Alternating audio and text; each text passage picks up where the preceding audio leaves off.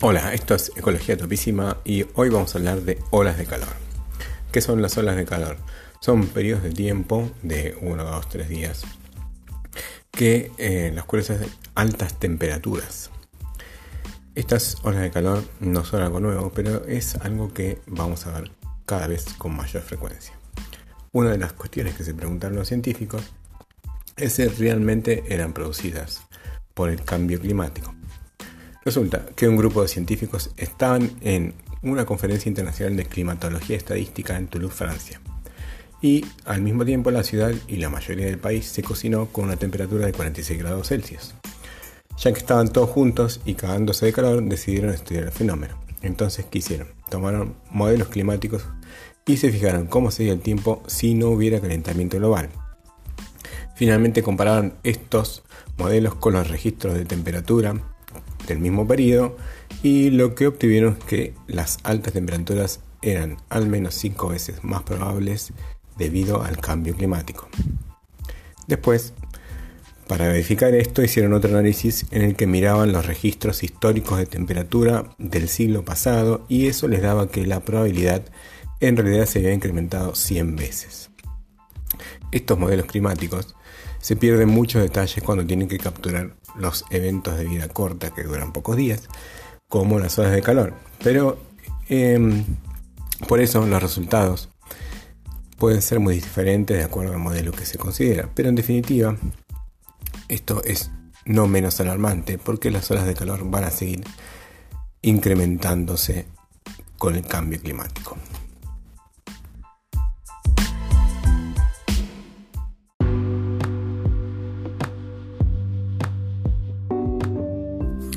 Esta es una clase de investigación relativamente nueva, llamada la ciencia de la atribución, en la que los científicos atribuyen o dicen cuál es la causa de un fenómeno a algo. No, eso es la atribución. Con el aumento del efecto invernadero, el cambio climático, el aumento de la temperatura, es probable que estos desastres como las olas de calor récord y las precipitaciones extremas, sequías y otros efectos se vuelvan más comunes. Pero el clima extremo también puede surgir de los ciclos naturales. Por ejemplo, como es el fenómeno del niño, que periódicamente calienta las temperaturas de la superficie del mar en el Océano Pacífico. Pero, descubrir el papel del calentamiento global permitiría entender qué clase de evento extremo va a suceder y eso ayudaría a planificar para disminuir los riesgos. Además, es mucho más probable, según las encuestas que hicieron, que las personas apoyen a las políticas de adaptación al cambio climático cuando acaban de sufrir un evento extremo que se sabe que ha sido producido por el cambio climático. En este punto, esta nueva ciencia, que no es tan nueva, de la atribución ya está lista para dejar el laboratorio y entrar en las políticas públicas, aunque todavía parece que no está lista para que eh, la chica del reporte del tiempo nos lo diga todas las noches o las mañanas.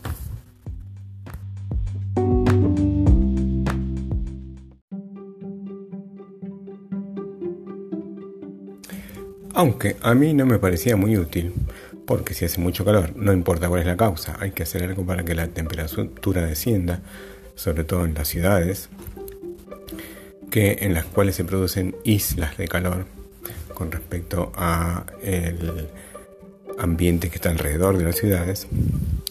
Resulta que para la planificación, para el manejo de riesgos y hasta podría ser aplicado en las cortes, esto podría ser de mucha importancia, o sea, saber de si esto proviene del cambio climático o no. Y resulta que eh, tiene más consenso social, como dijimos antes, aplicar estas políticas eh, de adaptación al cambio climático que podrían ser más costosas si se sabe que este problema proviene del cambio climático.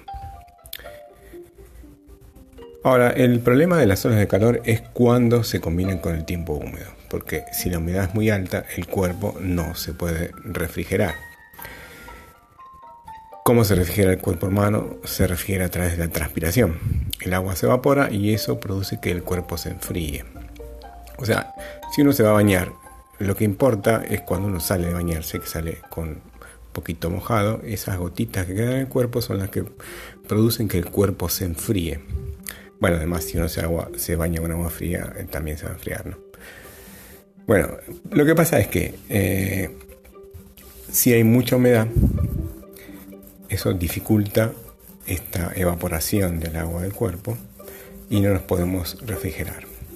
Esto se puede medir con lo que se llama temperatura de bulbo húmedo, es decir, es una temperatura que incluye el efecto de la evaporación.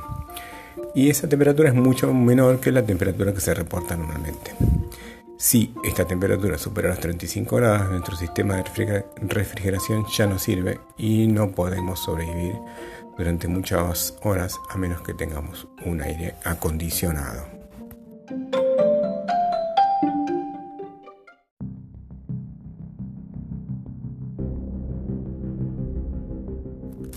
A esta combinación se los llamó eventos de cisne negro, es decir, algo inesperado que tiene grandes consecuencias.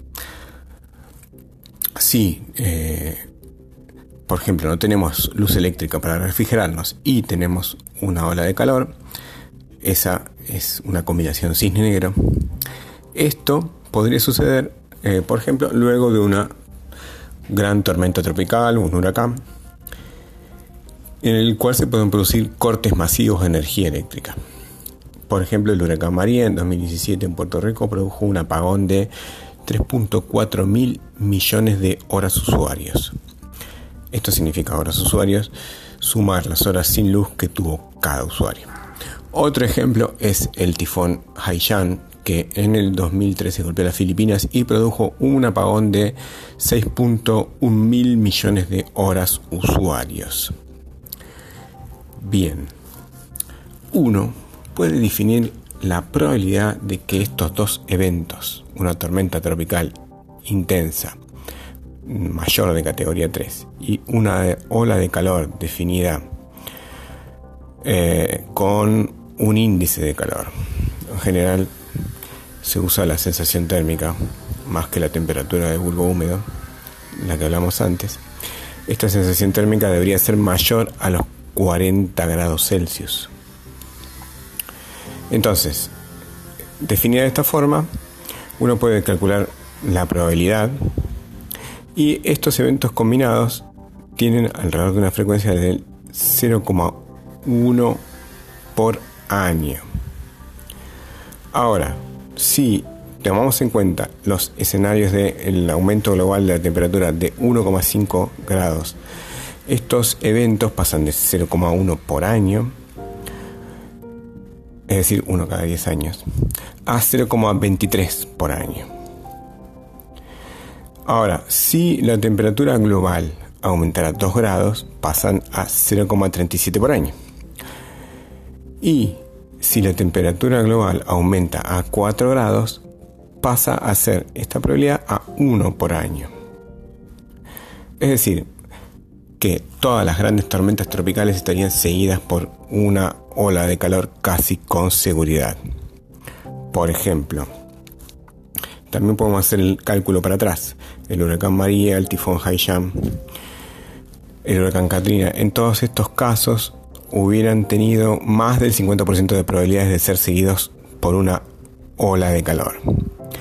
Esto nos muestra a qué grandes problemas nos enfrentamos si no hacemos algo para mantener la temperatura en el rango de 1,52 grados como se especifica o se planteaba en el Acuerdo de París.